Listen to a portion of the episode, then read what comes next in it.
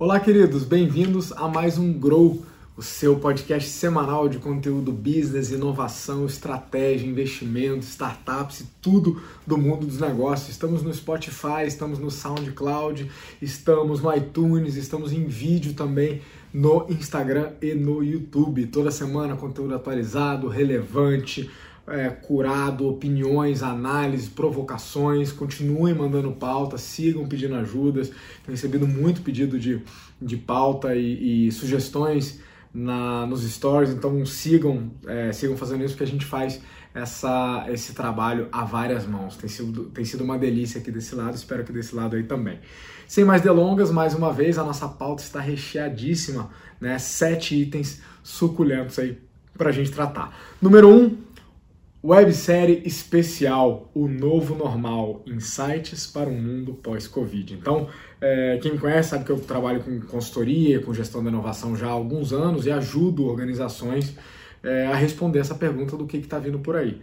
Então, na, é natural muita gente veio me pedir uma opinião, uma, uma, uma sugestão, uma, um olhar para o futuro e eu comecei a construir algumas análises que eu vou compartilhar com vocês. Então ela vai ser uma, uma websérie especial. Eu vou contar um pouquinho hoje o que, que vai acontecer lá dentro, beleza?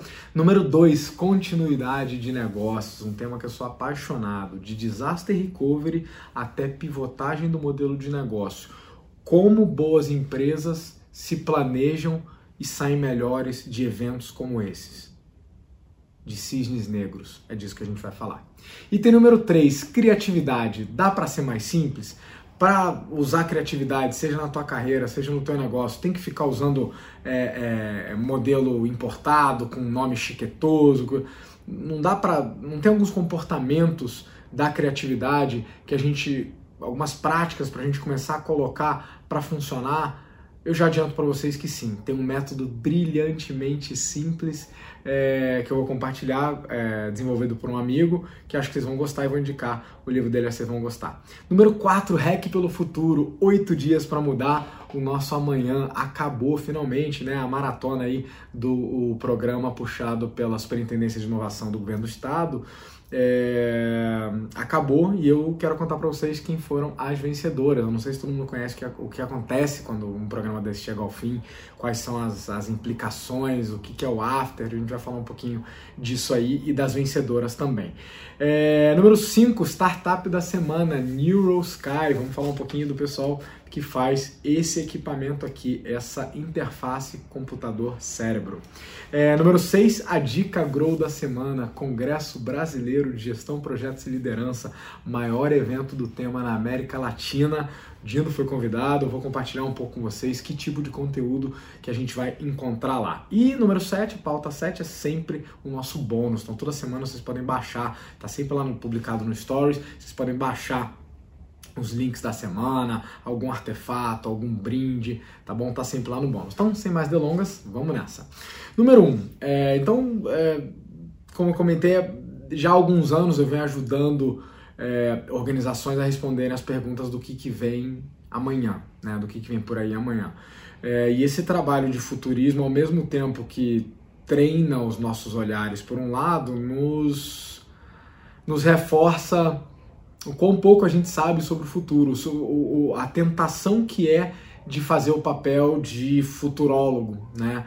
É, então a gente aprende a, a, tecer considerações sobre o futuro e né, depois de muita insistência eu tenho recebido vários pedidos bacanas de compartilhar olhares sobre o mundo é, e de novo não sobre a crise mas sobre o mundo que vai que a gente vai encontrar ao sair lá do outro lado dessa crise, né, depois de atravessar essa crise, e eu comecei a montar umas análises aqui das coisas que né, me parecem que fazem sentido para onde a gente está indo. Então, que cara que tem esse novo normal, Aires? É, é, as perguntas que eu recebo vão nessa linha. Tem algumas tendências? É, e se tudo é aposta, porque ninguém nunca viveu isso antes, dá para errar menos? Ou quem sabe mais rápido? Qual que é o nosso papel nesse novo mundo? O que, que as pessoas estão fazendo? O que, que dá para tentar articular de conhecimento passado para esse novo futuro? Né? Então, é, eu tinha lançado para vocês é, que essa websérie ia se passar em três episódios. Né? A gente ia falar de é, clientes, mercado e gestão. E recebi mais um monte de pedidos lá no Stories e decidi rechear um pouquinho mais essa websérie, deixar ela mais parruda. Então vocês vão ganhar não três, mas cinco episódios é, especiais. Essa websérie vai ser toda online, não vai ficar é, gravada. É um conteúdo autoral meu, né, claro, baseado em um monte de gente bacana que eu sigo, admiro e nas minhas pesquisas, nas minhas andanças pelo mundo. Mas vão ser cinco episódios em cinco dias diferentes. Então na semana que vem eu vou lançar a data. Tá? Eu só queria dar uma visão para vocês aqui rapidinho do que, que a gente vai ver. Primeiro episódio: pessoas e clientes. Quem, como são as pessoas e seus comportamentos do outro lado do Covid? Que novos hábitos e comportamentos vão moldar as novas tendências sociais, de organização, de consumo? Porque essas pessoas são clientes também. Episódio número 2: Economia e mercado. Como ficam a economia, o macro cenário, os pilares principais que fazem a, roda girar? O que a gente pode esperar do cenário? Com base no que os governos já estão respondendo. Episódio número 3, empresas e gestão. Como que os negócios vão se reinventar nesse novo cenário? Quais são os impactos para alguns segmentos? Se por um lado a gente tem gente que é diretamente impactada negativamente por esse momento, a gente tem vários outros segmentos diretamente beneficiados por ele e um monte no meio do caminho cuja sorte só depende dos seus líderes, dos seus gestores. Então, conhecer o terreno que a gente provavelmente vai jogar, ou conhecer um pouco de como vai ser o terreno no qual a gente vai ter que jogar, facilita muito a gente começar a tomar decisões e fazer planos sobre o futuro. Isso inclui o teu negócio, isso inclui a tua carreira também. Né? É... Episódio número 4, educação. Esse é um bônus, né? Então não tava, mas muita gente sabe do meu papel na educação já há muitos anos como professor, como conteudista, como instrutor em company, como coordenador de pós-graduação, né, como tendo lecionado em mais de 10 escolas de negócio no Brasil e universidades fora, programas de MBA, pós-graduação, mestrado, especializações. É, a pergunta é, Ares, como que vai ser esse, esse aprender? se a educação já vinha em morfose, e eu já vinha falando disso, quem sabe do meu amor pela educação sabe também as críticas que eu faço, a minha paixão pela essência me leva a ser um crítico da forma, é, essas pessoas querem saber a minha opinião de como será aprender. Então vou compartilhar alguns pitacos. E o episódio número 5, que também é bônus, carreira. Como que fica a nossa jornada, a nossa trilha, a nossa estrada no meio dessa confusão toda? Se o terreno mudou, qual que vai ser o seu novo mapa? Então essas são algumas das perguntas que eu espero não digo responder, mas jogar uma luz, jogar meus 20 centavos, exercitar um pouco é, a existência de cenários, riscos, abrir os olhos de vocês para algumas coisas e vários outros que várias outras coisas para as quais eu estou abrindo meus olhos enquanto faço essa pesquisa para vocês. É, quem me conhece sabe que em parte eu vivo de, de conteúdo, então palestras como essa faço pelo mundo inteiro e né, cobrando milhares de dólares e salas lotam para ouvir esse tipo de análise. Dessa vez eu preparei para vocês. Vai ser por aqui, vai ser online, é, vai ser sem investimento é, é, financeiro, então do ponto de vista financeiro vai ser gratuito. É, e eu queria muito ter o máximo de pessoas interessadas possíveis é, junto comigo. Vai ser um prazer é, compartilhar um pouquinho disso e eventualmente estar errado várias vezes junto com vocês. Tá joia? Vamos nessa pauta número 2 de hoje.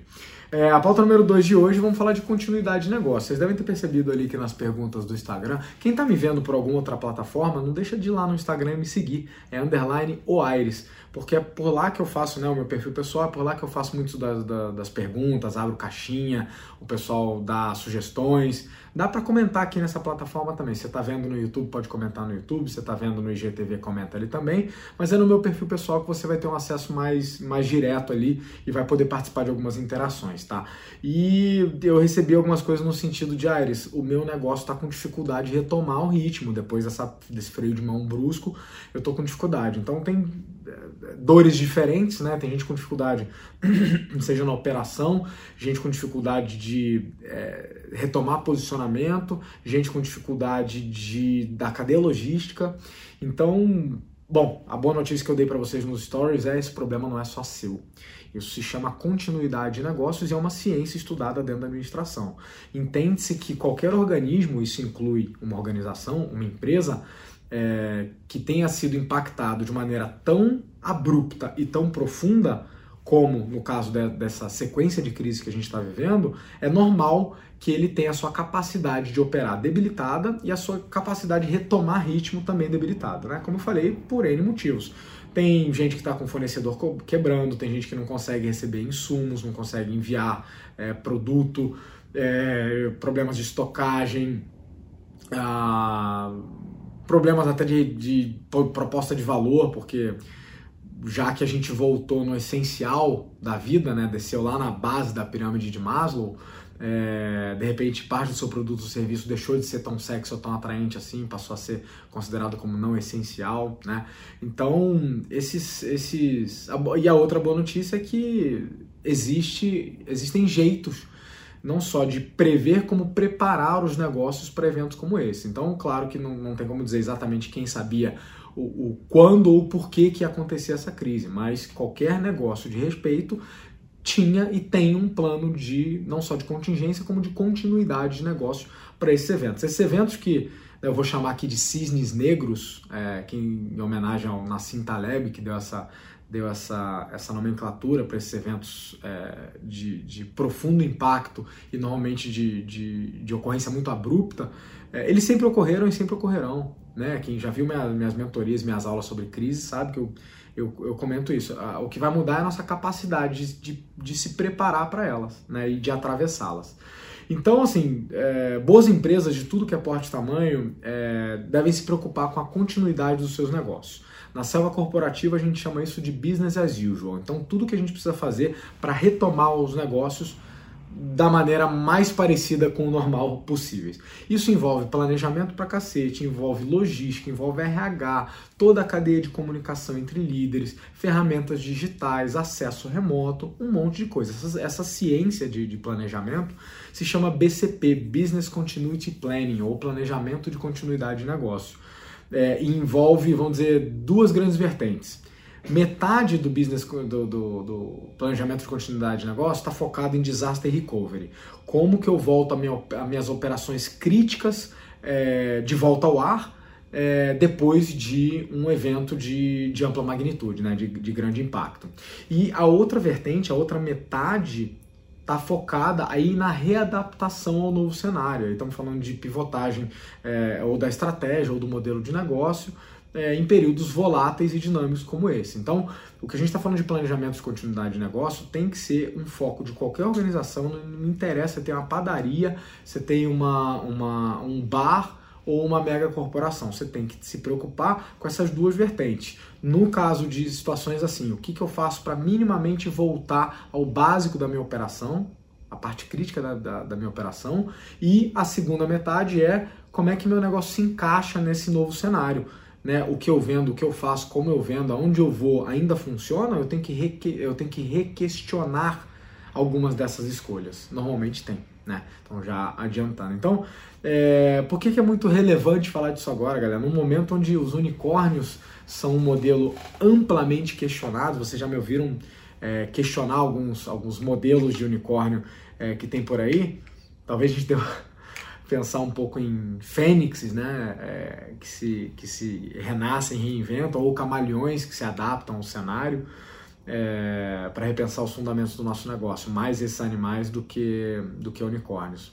Enfim, é, no, dia, no dia 28 de maio eu vou estar tá compartilhando um workshop, uma oficina de trabalho para a comunidade é, espanhola de Disaster Recovery sobre esse tema, sobre o BCP.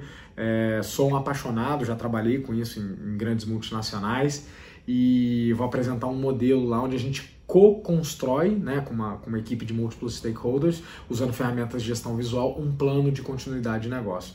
Então, só queria compartilhar com vocês um pouquinho disso e a importância que isso aí tem para tudo que é tipo de negócio. Se o seu negócio não tem, é mais do que a hora de fazer, porque bem-vindo ao novo normal, crises e cisnes negros vão voltar a acontecer, pelo mesmo e por outros motivos, por motivos semelhantes ou diferentes. Joia? Item número 3 da nossa pauta: criatividade. Criatividade. A pergunta que sempre me fazem, ah, eu vejo você fazendo esses trabalhos bacanas, com design thinking, porra, com modelos gringos, com coisa que você trouxe do Vale do Silício, com coisa que você pesquisou no, no cenário europeu, é, para fazer com que a inovação aconteça. Né? É, e de fato, grande parte do que eu faço como na, nas consultorias é, são programas de inovação, tanto programas de Open Innovation, ligando é, entes externos com a empresa, tanto programas de inovação fechada, é, e um componente indissociável da inovação é a criatividade. É, o que me incomoda é quando a gente acha que a criatividade está ligada ao uso dessas práticas sofisticadas, de um modelo é, chiquetoso, de que ah, como é que o Google faz, como é que. Isso pode ajudar sim, pode ser muito bacana, não tem nada contra. Acho que há ferramentas incríveis por aí, né? a própria filosofia do design thinking, tem muita coisa legal. Mas é, a verdade é que criatividade é uma prática, é um exercício. Né? Então, como eu falei, a primeira incomodação que eu tenho é quando isso é associado ao uso de ferramentas sofisticadas, que você só pode ser criativo se usar isso. Mentira, não acredito nisso. Segunda incomodação que eu tenho, que criatividade é uma epifania, né? Um negócio que não pode ser é, direcionado, que não pode ser planejado, que não pode ser gerenciado, que é, é um processo absolutamente cognitivo e imprevisível e que né, acontece que alguém tem uma, uma, sacada sobre alguma coisa. Absolutamente discordo, não é assim que acontece. É, criatividade é um processo, um processo mental e também é feito pelas empresas. É, isso dito, tem, tem jeito de fazer, né? Tem, tem dicas, tem passo a passo, tem ferramentas, tem. Então, é, eu queria compartilhar hoje aqui com vocês um método brilhantemente simples é, que foi criado pelo meu amigo Armando Pastori. O Armando Pastori é, lançou muito recentemente o livro Os Cinco Passos da Criatividade e da Inovação, um guia para profissionais e gestores. O Armando, além de ser meu colega docente em alguns MBAs, é, colega porque a gente divide essa honra junto, mas é um cara que está muito na minha frente na caminhada, com quem eu aprendo demais tem um trabalho muito bacana na área de PNL, nas áreas de gestão de conflitos com PNL aplicada e tem um trabalho destacado na área de criatividade e inovação. E o que eu gosto em inovação é simplicidade. E esse livro do Armando é um buffet dos dois, de criatividade e de simplicidade. Numa época onde o chique é ser CEO do LinkedIn, ele, né, ser o, o, o o Master Blaster dos Brubbles, do framework, do não sei o que, ele traz cinco passos para a criatividade baseados nas cinco vogais. Né? Então, conteúdo bacana, prático, é, disponível em e-book, tá? Para guiar comportamentos que vão fazer bem para o teu negócio e para tua carreira. É... Eu não lembro de quem que é a frase que simplicidade é o último grau de sofisticação mas eu sem dúvida nenhuma concordo absolutamente. Requer de fato uma mente é, é, muito sofisticada para bolar algo simples, conseguir passar para as pessoas de maneira que elas possam usar e aplicar em qualquer tipo de projeto ou cenário. Então, meu, minha admiração aí para o meu amigo Armando Pastore. É, tive o prazer de escrever a, a orelha né, do, do livro, uma das orelhas do livro, e acho que tá um trabalho muito bacana. Espero que vocês curtam. Vamos colocar o link lá nos bônus. Item número 4 da nossa pauta, Hack pelo Futuro. A gente discutiu aqui, falamos em alguns episódios anteriores, esse programa lindo, oito dias para debater o amanhã.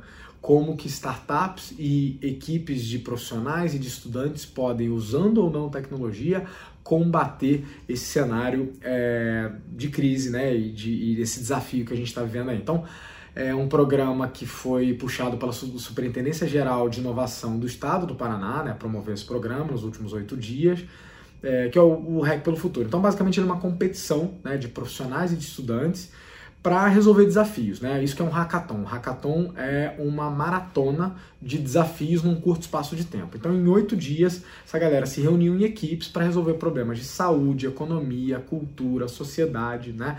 Esse programa impactou mais de 800 pessoas diferentes, foram mais de 120 grupos é, inscritos, mais de 200 mentores.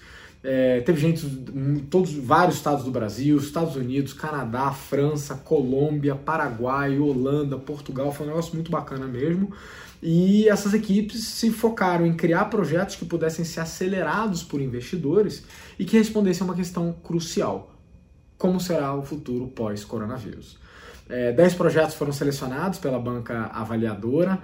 É, eu tenho muito orgulho de ter feito parte desse, desse, desse, desse trabalho aí como mentor e vão concorrer, estão concorrendo a uma vaga no programa de aceleração do Founder Institute, lá no Vale do Silício. E nessa última segunda-feira foram anunciados os três vencedores. Vamos lá. Primeiro, equipe nota 10. É uma ferramenta que foi bolada, ela trabalha um pouquinho com o conceito de gamificação e tem um sistema de pontuação que estimula o uso do álcool gel para limpeza das mãos e é, estimula comportamentos seguros é, do ponto de vista né, de higiene e limpeza sanitária aí, é, com base num sistema gamificado de pontos. Muito bem sacado, simples, bem feito. Né?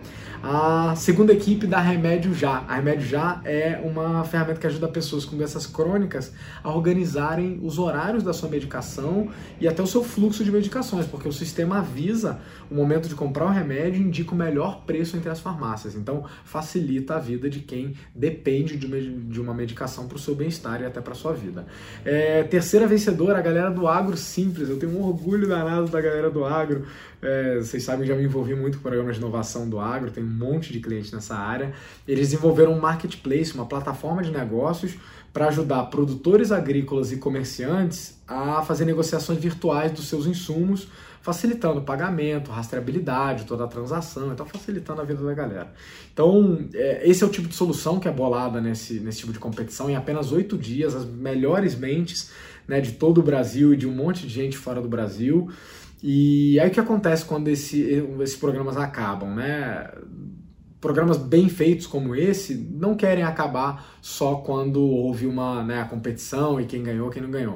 Na verdade, qualquer um que chegou numa solução pode ajudar a vida de alguém é vencedor de alguma maneira. Né? Claro que tem um sistema de ranking e tal, mas é, meu foco é que filosoficamente, se você conseguiu achar uma solução para o problema da vida de alguém, bicho, você é vencedor.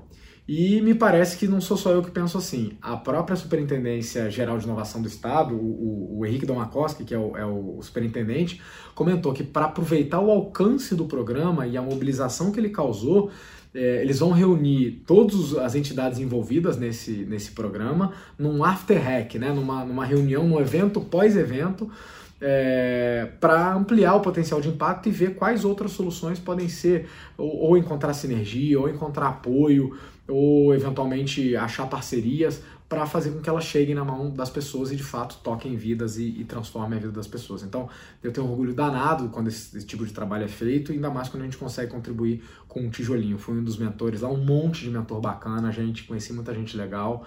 E é um orgulho fazer parte desse tipo de programa, porque de fato a gente está usando tecnologia, negócios, gestão e pessoas para resolver problemas da sociedade e ajudar a vida alheia. Né? Então é lindo. Item número 5. Item número 5 a gente sempre reserva para a startup da semana. A startup dessa semana não é uma investida minha, bem que eu queria, mas perdi o timing. Mas é, eu sou cliente dela. Estamos falando da Neurosky. A Neurosky é a fabricante desse tipo de solução aqui. Esse aqui é o Mindwave Mobile. Ele é um BCI, né, um BCI, um Brain Computer Interface, uma interface entre computador e cérebro. Basicamente, esse não é o único produto, tá? Eu não queria aqui é, é, fazer merchan do produto. Eu queria falar um pouco da empresa, mas vocês conhecerem um pouquinho, eu vou voltar a falar disso daqui a pouco. Então, em 99, essa, a Neurosky teve início lá em San José, no coração lá do Vale do Silício, né, um pouquinho para o lado ali é, da Baía de São Francisco. É, em 2004 teve a sua abertura oficial, né? em 2006 recebeu o primeiro aporte de investimento anjo, é, depois, 2007, já uma rodada é, de venture capital, né, de fundo de VC, é, totalizando aí aproximadamente 20 milhões de dólares.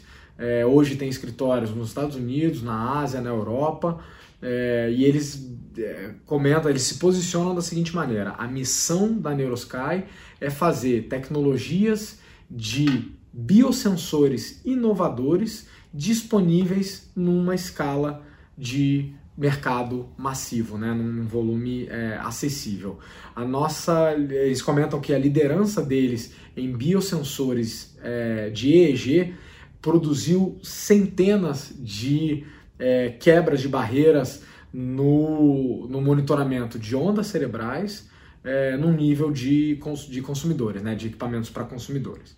E recentemente eles começaram a se mover também para biosensores cardíacos, que é o ECG, né, é, algoritmos biométricos, e agora, inclusive, é, se conectando com outros parceiros para desenvolver novas tecnologias. Eles são basicamente um, um, um, Eles fazem manufatura de equipamento de hardware, tá? essa é a vocação principal, né? um fabricante OEM, que colabora com outros parceiros da, da indústria e desenvolvem instituições de pesquisa, desenvolvedores, para pegar essa tecnologia do hardware deles e fazer uma solução completa, como é o caso do Mindwave, né? ou seja, para ter hardware, software, usabilidade, está é, tá conectado com um problema real de alguém.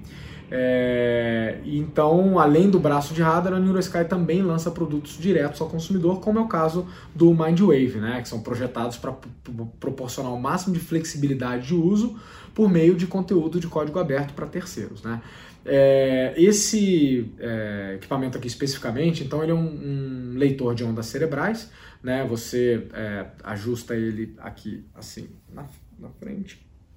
Esse sensor aqui vai no seu neocórtex aqui frontal e tem um outro sensor aqui que vai no lóbulo, tá?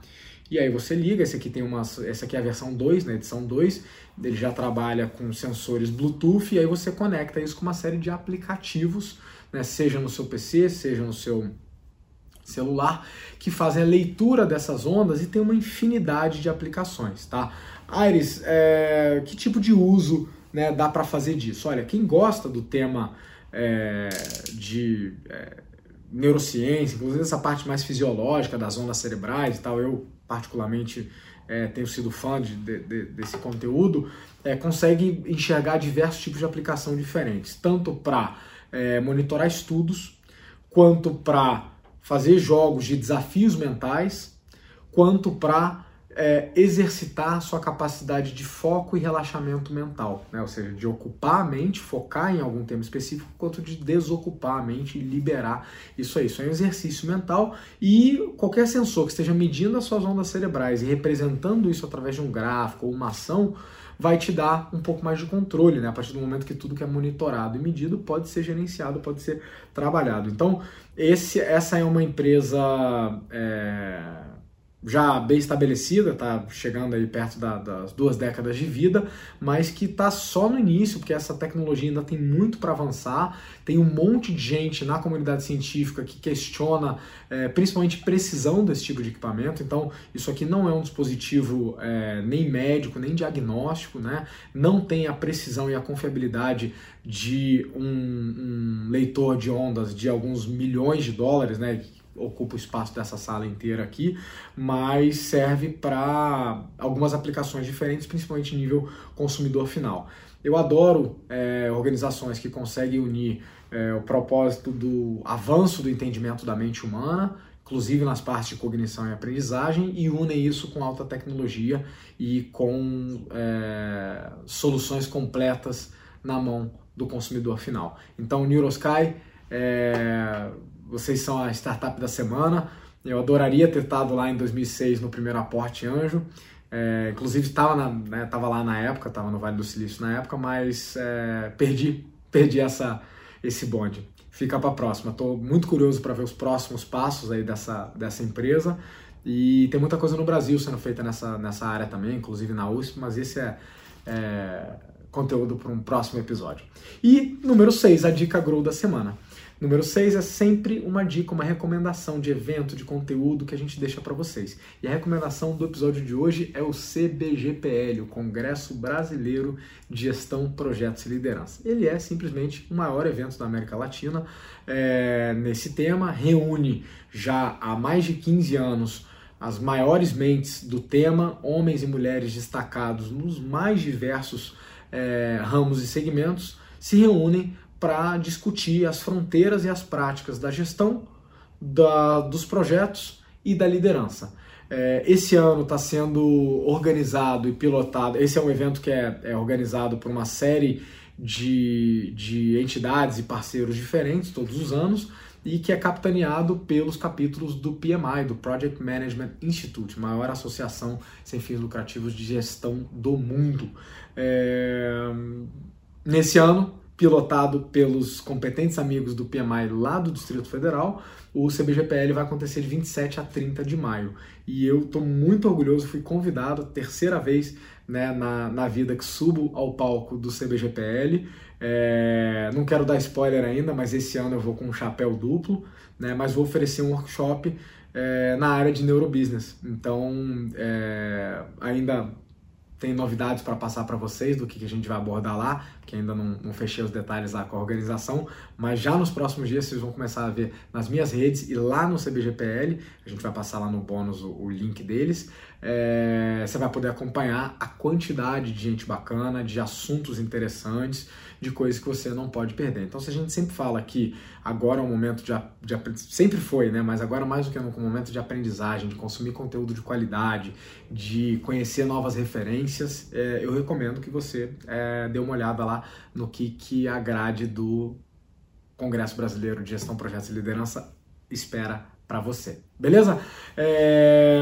E o item número 7, o nosso bônus. Então, no bônus de hoje, a gente vai passar o link do CBGPL, a gente vai passar algumas. É... vai passar o link lá do livro do Armando Pastore, né, do Criatividade em 5 Passos, e também vou passar o link um pouquinho lá da minha oficina de continuidade de negócio, só para vocês terem uma ideia do que, que a gente está falando. Então, muito em breve aí, mais novidades sobre a websérie especial é, O Novo Normal e sobre a minha participação lá no Congresso Brasileiro com o workshop de Neurobusiness.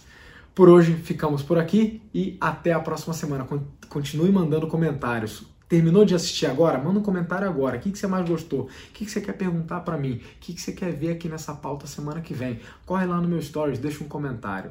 Valeu? Vai ser um prazer muito grande receber a tua contribuição. Um abraço e até a próxima. Grow!